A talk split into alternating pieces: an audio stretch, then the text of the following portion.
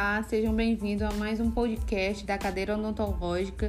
Eu me chamo Kathleen Santos. Eu me chamo Cássia Ellen e hoje nós estamos aqui numa roda de conversa sobre manejo de pacientes diabéticos. E estamos aqui com, os, com as estudantes de odontologia, as meninas.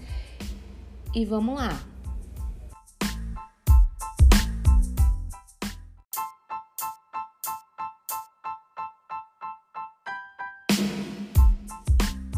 Começar, eu queria saber, Dayana, é, quais as características clínicas podemos observar no paciente e quais exames solicitar né, para o diagnóstico do paciente diabético? Diabetes é uma doença crônica na qual o corpo não produz insulina não consegue empregar adequadamente a insulina que produz. A insulina é um hormônio que regula o nível de glicemia no sangue, assim o organismo depende desse hormônio para fazer a quebra da glicose obtida através dos alimentos. O paciente que tem diabetes, ele tem defeito apenas na secreção ou na ação desse hormônio.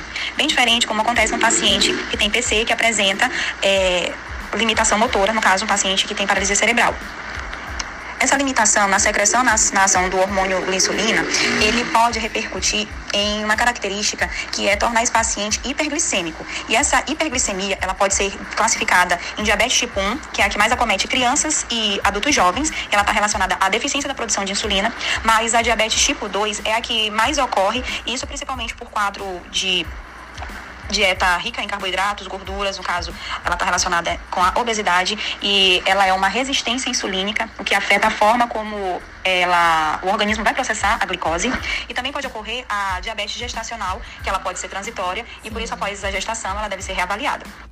Entretanto, a hiperglicemia crônica, ela pode é, estar associada a lesões da microcirculação, que podem causar lesões e prejuízos de funcionamento de vários órgãos, assim como pode também levar a ataques cardíacos, derrame, cegueira, ocasionar insuficiência renal e até mesmo pode acarretar em amputação de membros. Então, podemos atender pacientes que chegam com bandagens que são aquelas formas de curativo, que isso está muito relacionado a paciente idoso e tende, tendem a se machucar e o paciente, além de idoso e diabético, ele tem dificuldade de cicatrização, então às vezes é comum visualizarmos pacientes idosos com bandagens, que é um tipo de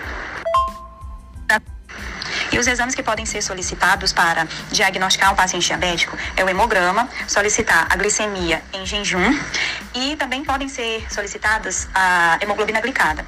A hemoglobina glicada ela é mais recomendada para ser solicitada quando for realizar um, um procedimento mais invasivo, para que seja feita uma varredura do histórico do índice glicêmico desse sangue dos últimos três meses, porque ele é um exame que tem essa capacidade de ser mais aprofundado, tendo em vista que pode ser mascarado na glicemia em jejum os históricos glicêmicos do paciente. Isso porque ele apresenta em percentuais a taxa de glicose no sangue, no caso, hemoglobina glicada, que quando presente no, entre as faixas de 5%, esse paciente pode ser considerado normal. Até 6 também pode ser considerado normal. Entretanto, quando chega num patamar de 7, 7,5% até 8%, ele ainda pode ser atendido em atendimento ambulatorial, ele pode ser atendido, atendido em clínica, mas para fazer o procedimento ele precisa da cobertura de uma profilaxia antibiótica.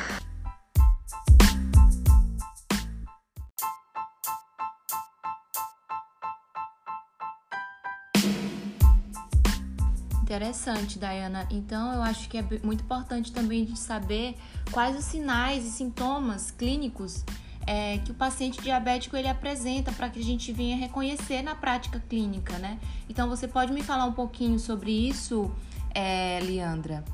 Então, meninas, é, gostei da pergunta, muito boa, por sinal. Então, é, é, importante dizer, primeiramente, que em todas as consultas com esse tipo de paciente, pacientes diabéticos, é, deve ser realizado alguns exames cuidadosos para avaliar o estado da mucosa, o estado da língua, dos dentes, pois esse tipo de paciente, esses pacientes podem desenvolver, acabar desenvolvendo uma, uma variedade de manifestações bucais. Dentre essas manifestações bucais, nós podemos ter a xerostomia, podemos ter a candidíase eritematosa, uma quelite angular, uma úlcera traumática, uma língua fissurada, uma hiperplasia gengival, uma atrofia, até atrofia das papilas linguais, para a gente ver como a variedade, na verdade, das manifestações bucais que podem acometer esse tipo de paciente. Então, gente, já com relação à doença periodontal, uh, ela é considerada, a doença periodontal é considerada uma complicação clássica do paciente com diabético. Esse tipo de alteração vai acontecer de que forma? Desde inflamações gengivais, até o desenvolvimento de bolsas periodontais, uma perda óssea acentuada, uma cicatrização lenta desse tecido periodontal. Como a gente sabe que a cicatrização em pacientes diabéticos já é, é uma cicatrização mais lenta, isso não vai ser diferente na cavidade oral. Então, vocês conseguem ver como é importante, é muito importante, na verdade, a gente perceber essas manifestações e como elas podem acontecer na cavidade oral de um paciente diabético. E com relação à cárie, Leandra, o que, que, o que, que a gente pode dizer com relação à cárie? Tem alguma diferença? Não tem? Então, meninas, com relação à cárie, na verdade, a gente ainda não tem um consenso muito claro, né?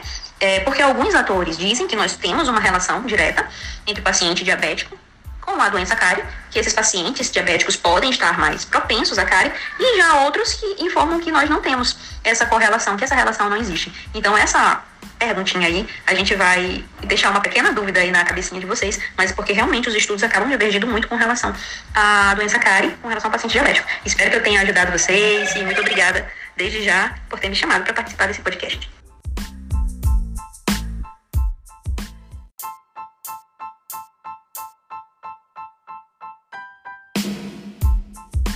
Interessante, né, Leandra? Mas eu também eu queria saber quais as especificações do manejo para o paciente diabético. Você tem como me falar, Lorena? Me explica um pouco sobre isso. Então, gente, sobre o manejo as especificações desse manejo.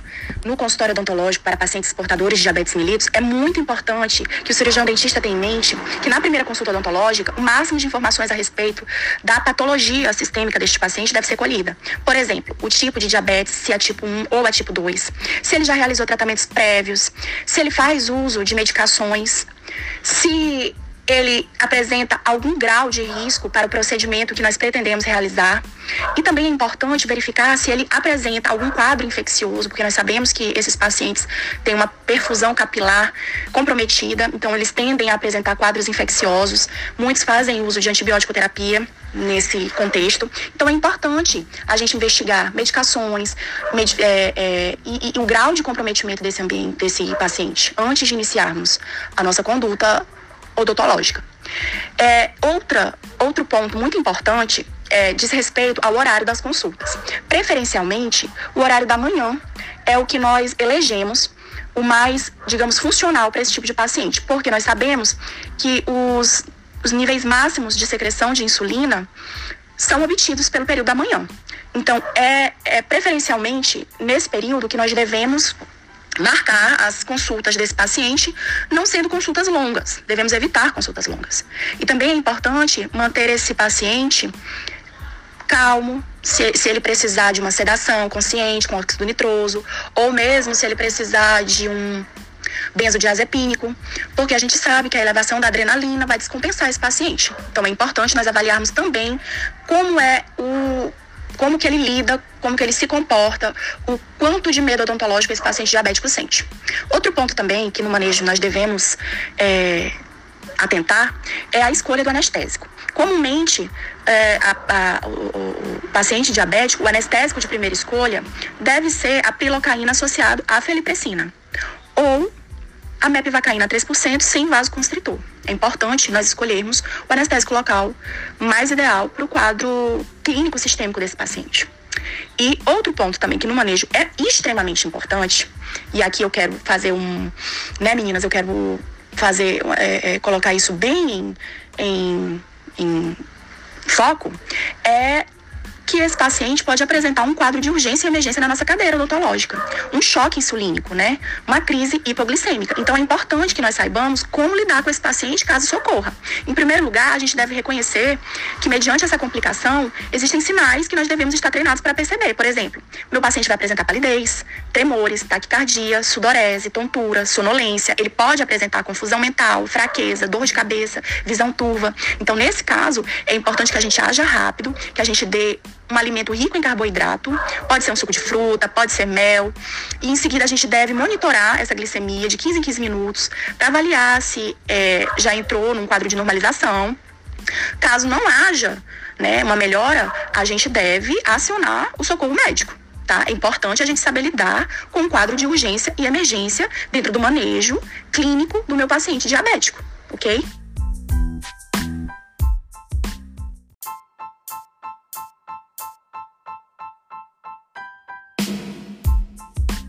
Certo, Lorena. É, sabemos que alguns procedimentos, ao final, a gente precisa é, prescrever a medicação ali para o paciente. Então, quais cuidados na prescrição medicamentosa ao paciente diabético, Thalia?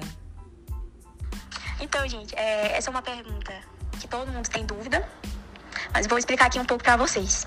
Bom, quanto a quadro de desconforto, de intensidade leve, pode-se usar de pirona ou paracetamol nas dosagens e posologias habituais.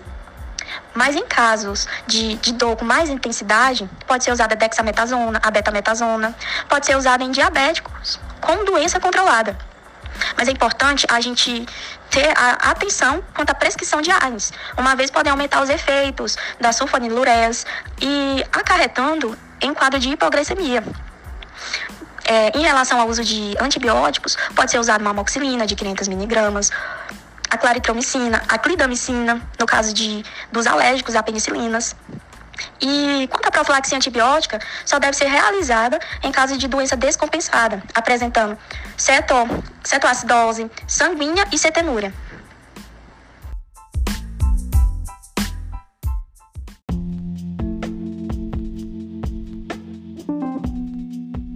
Interessante, Thalia, saber mesmo como fazer essa prescrição, porque é, é muito importante não fazer uma prescrição incorreta é, tendo em vista que é um paciente já com uma predisposição, né? É diabético.